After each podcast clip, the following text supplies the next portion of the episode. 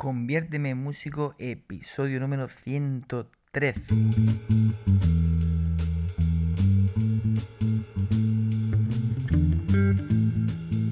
Muy buenas a todos y bienvenidos a este nuevo programa de Conviérteme en músico, un programa en el que tratamos eh, de ver esa parte más, eh, vamos a decir, científica, más matemática, esa parte más teórica eh, de la música, porque bueno, es indudable que esa parte de sensibilidad, esa parte más espiritual eh, de la música está ahí, ¿no? Y para componer, para interpretar, tenemos que tener eh, esa sensibilidad.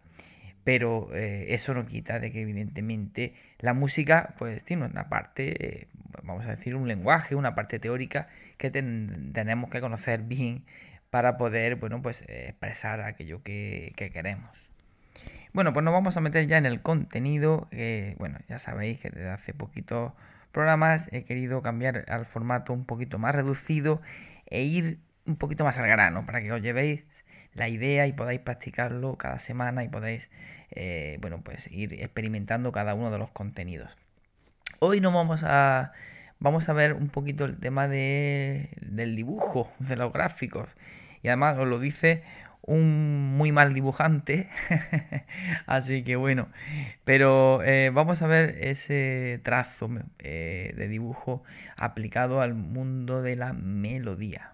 Y sí, sí, aunque te pueda parecer un poco extraño, pero bueno, al igual que existen las gráficas para, bueno, para diversos campos matemáticos, ¿no?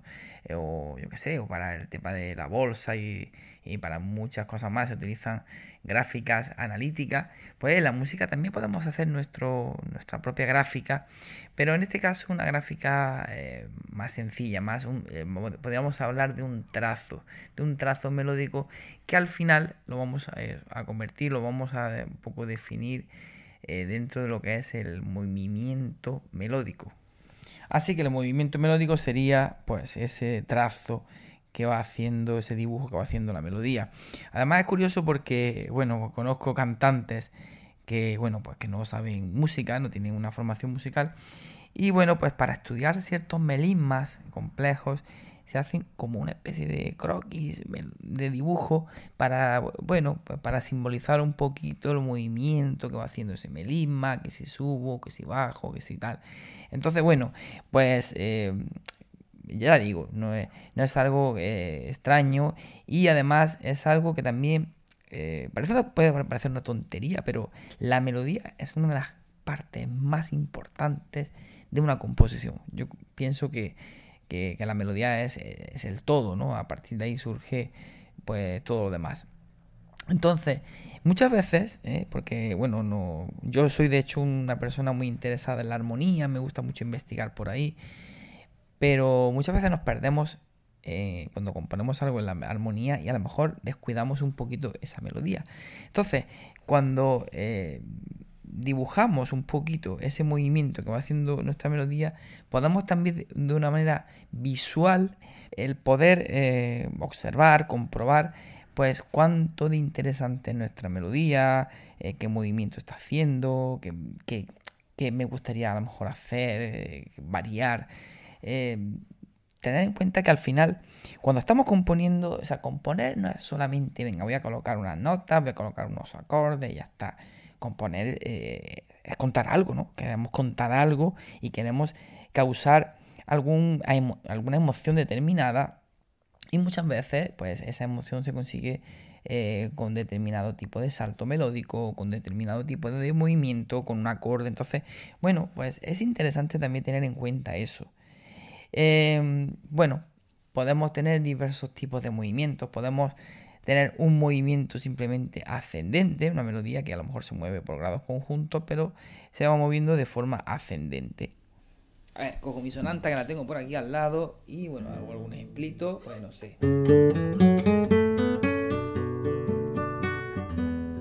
Ese movimiento. Grados conjuntos, ¿eh? vamos moviéndonos pues eso, de forma ascendente. Eh, podemos tener un efecto a la inversa, un efecto eh, de, pues, de, movimiento descendente. Entonces, por ejemplo, en esta misma tonalidad, estamos aquí.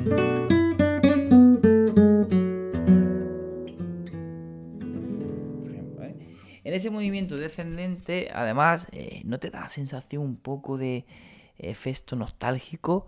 Una sensación un poco melancólica, ese descenso además que acaba en semicadencia, que acabamos en dominante, pues bueno, pues tiene, eh, fíjate cómo tiene ese, un poquito esa sensación, ¿no? Por eso digo que eh, depende de lo que queramos transmitir, depende del mensaje que queramos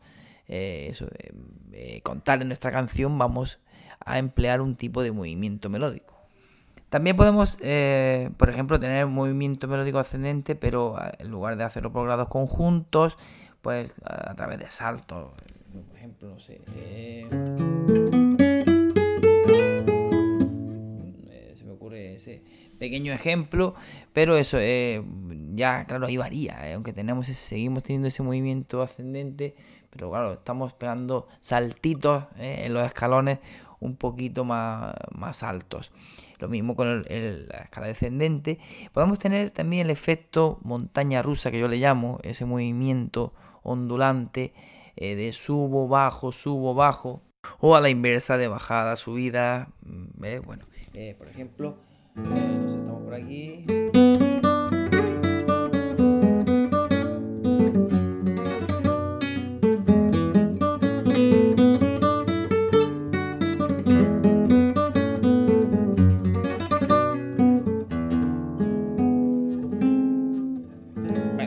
Estoy improvisando un poquito, pero bueno, es para que veáis ese efecto de montaña rusa. Podríamos tener incluso secciones donde tengamos un movimiento melódico rectilíneo, donde la nota se mantenga y a lo mejor, a lo mejor hagamos algún juego armónico un poquito más interesante. No sé, por ejemplo, con este sol, ¿eh? natural, manteniendo.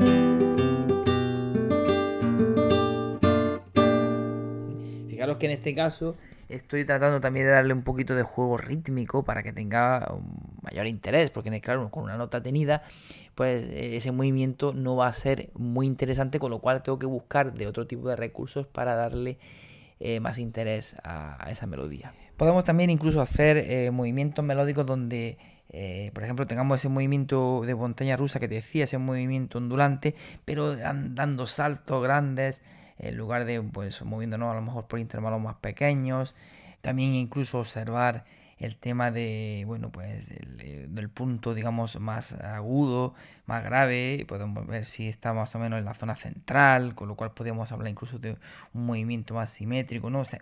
En definitiva, eh, lo que te replanteo es que eh, traces el dibujo de la melodía que estás trabajando, que estés eh, componiendo, que estés interpretando, porque te va a dar eh, una información interesante, analítica, que eh, bueno, pues puede hacer que te eh, haga plantear si quieres seguir por ahí, si quieres modificar, si quieres hacer otra sección con un, un movimiento contrastante para buscar pues eso, salir del movimiento plano, etcétera, etcétera, etcétera. Os habla José Antonio Rico con más de 20 años de experiencia en la docencia musical. Además de ello, titulado superior con bastantes años de bagaje tanto en el mundo de la interpretación como en el de la composición. He participado en diferentes certámenes, recitales, conciertos y he compuesto música para diferentes cantantes y diferentes espectáculos que se han estrenado en teatros y otros espacios destinados a la música. Os invito a que visitéis el nuevo canal de YouTube Compodemia. Es un canal eh, destinado para todos los compositores y aquellos eh, interesados en el mundo de la composición, en el que semanalmente se van a subir un vídeo dos vídeos en el que se tratarán diferentes temáticas dentro de la composición, como es el del lenguaje del músico, la armonía, la estructura formal, mentalidad, la construcción básica de arreglos y la promoción de tu canción. Además también tendremos la visita de algunos compositores o músicos profesionales que nos impartirán una pequeña masterclass relacionado con alguno de estos puntos sobre la composición musical.